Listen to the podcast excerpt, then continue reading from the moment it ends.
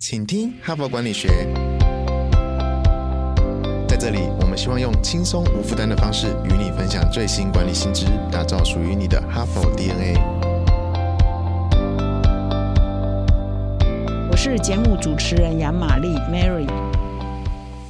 大家好，欢迎来到今天的 podcast 啊。我们本周的主题呢是谈设计思考，那主要呢是根据《哈佛商业评论》一百周年三十篇经典文集当中的一篇呢，叫做《向爱迪生学创新》啊，从那篇文章谈起哈。那么今天呢，我也还是要再回到这一篇文章哈。这篇文章发表于二零零八年，由 IDEO 一个非常有名的国际设计顾问公司 IDEO 的董事长 Tim Brown 啊，那个时候所写的。那他第一次呢，把这个概念呢发表在《哈佛商业评论》之后呢，他隔年二零零九年自己又写了一本书，叫做《Change by Design》哈，设计思考改造世界哈。这本书呢，应该是全球的畅销书，在台湾呢也有中文版。那从那个时候开始，二零零八、零零九到现在呢，已经十来年了。设计思考呢，已经是一个非常重要，也是各大企业哈，很多财经业界所接受的一个观念哈，一个创新跟研发哈，跟发明啊的过程里头不可或缺的一个概念了哈。那么设计思考呢，我前几天已经有谈了，它的本质就是以人为本啊，它的本质是一个战略，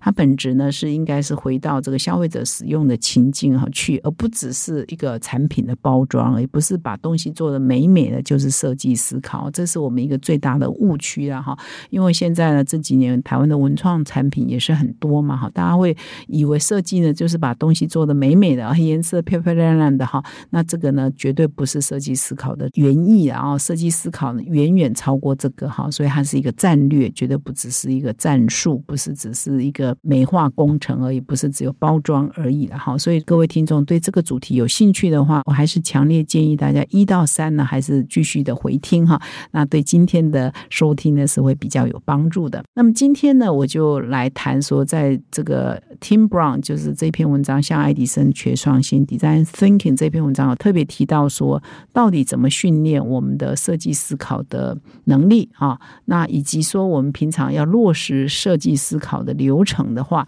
有哪些重要的重点，我们必须要可以 follow 的哈？所以我现在呢，就从这篇文章萃取这两个精华呢，来跟各位做分享。就设计思考者到底有什么特质，以及我们怎么样做设计思考的流程，要注意哪八个重点哈？我觉得蛮实用的哈，在这里跟各位听众做分享。那首先呢，我来提一提看说。哎，可能是因为贾博士哈做 iPhone 这个 Apple 的创办人贾博士，他老是穿了一个高领的毛衣嘛哈，尤其是黑色为主哈，牛仔裤哈，球鞋哈，所以我们印象中谈到设计师啊，设计的人就会有这个印象哈。但事实上呢，要具备设计思考特质的人，不一定要这样穿哈，不一定每天都要穿的黑上衣啊、高领毛衣啊，或者是牛仔裤，然后带一个球鞋啊、布鞋，不一定要这样穿，然后感觉你在做设计的人才会有设计思考。一般人哈，就是你不用外形特别突出啊，或者是特别标榜我是一个设计师的造型哈，才可以做一个设计思考。者哈，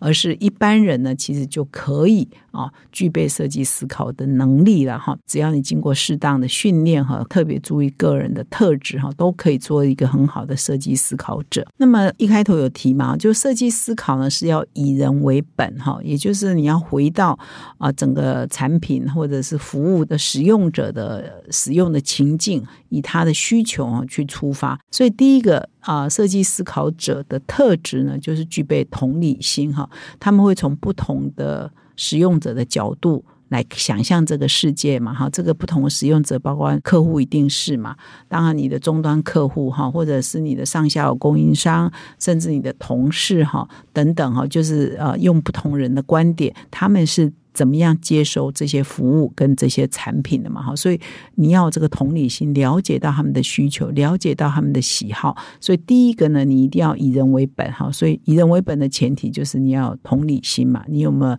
呃，先有同理心，这是第一个重点。那么第二个重点呢，是你有没有这个特质，就是你可以整合性思考哈。事实上，我们如果推到我礼拜一的时候在分享 Tim Brown 这一篇，向爱迪生学创新设计思考这一篇，第一个案例呢，就举说爱迪生。我们以为爱迪生是一个发明电灯泡的人啊，我们停留在这个印象。但是呢，这一篇文章一开始就说，其实爱迪生是人类最早的设计思考者，或者是啊，他这篇文章说一百年前他。他就有这样的想法，因为他过世于一九三一年嘛，哈。那他那个时候呢，发明这个灯泡，如果他没有发明这个发电的系统啊，传输的系统，哎，这个整个生态系没有成立的话，光发明一个灯泡有什么用？嗯，只是一个长得这个样子的灯泡，没有什么用处啊，没有实质用处。所以他是要用生态系，也就是你要一个整合性的思考。而且我那天也有特别说，爱迪生的实验室呢，事实上是一个很多元包容，是一个团队协作实验室。他的实验室里头呢，不是说只有做研发的人，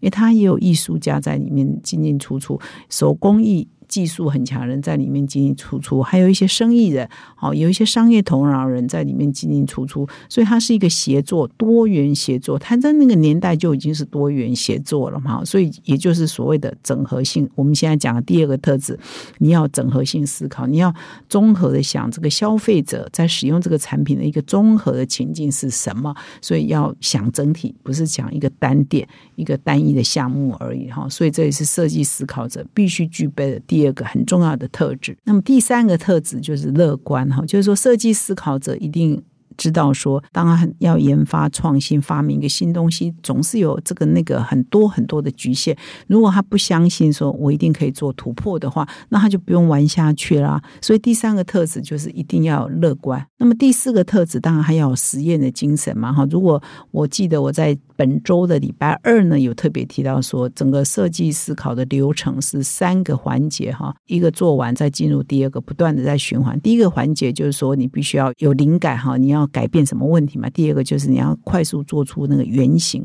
啊，修改的这个原型模型出来。第三就下去执行实验，然后发现有问题，又回到你的灵感，然后再做出原型，然后再做实验跟执行。所以它是要一个实验的精神。好，这也就是这一讲的设计思考，你要具备第四个特质，就是你要不断实验、不断创新的这个精神哈，来去探索，才有可能有新的可能嘛哈。那么最后一个设计思考者，他必须要具备的特质是协同合作哈，就是产品啊、服务啊、经验是越来越复杂哈，所以不是靠少数一个人一个天才呢就可以做出很多伟大的贡献，它是一个团队合作嘛哈。所以这篇文章的作者是 IDEO 的董事长嘛，所以他就说在。我们 ideal 不是只有产品设计师这种人才而已，我们还有行销专家。为什么？因为你的产品要到市场上去卖啊！你不懂得消费心理学，你不懂得市场的状况，你怎么卖啊？所以我们有工程师，我们也有行销专家。我记得我有一次也在节目中说过，说哎，在微软还是哪一家科技公司，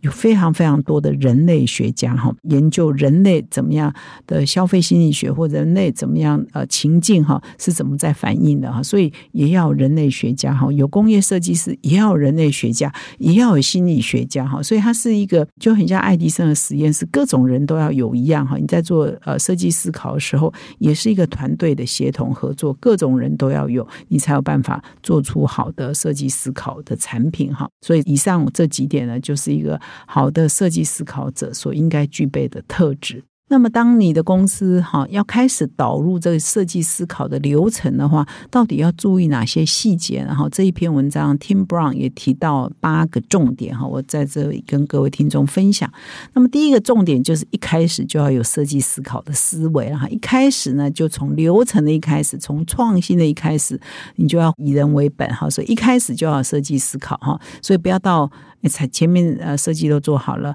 啊，大致功能都决定了哈，然后才到最末端才哎找一个设计师哈，把它美化美化，这就不是设计思考，所以一定要一开始从最源头就把设计思考纳入流程哈。第二呢，就是我们一直在讲以人为本啊哈，就是你要洞察消费者。的需求哈，呃，回到他们的使用产品跟服务的情境哈，所以是以人为本哈，这是第二个重点。第三个重点呢，就是你要不断的做出雏形、原型，然后下去测试，那重新回到灵感。所以第三个重点就早早是。常常试哈，就是说，赶快做出一个东西测试看看，然后不断的测试，常常在做测试哈，所以这是设计思考的一个主要的精神。那么第四呢，就是说，你可以扩大你的生态系，寻求消费者也好，顾客也好，上下游供应厂商的协作啊的协助哈。所以第四个重点就是扩大生态系，寻求外部的协助哈。因为这也跟我们刚刚讲的设计思考者应该具备的基本态度有关，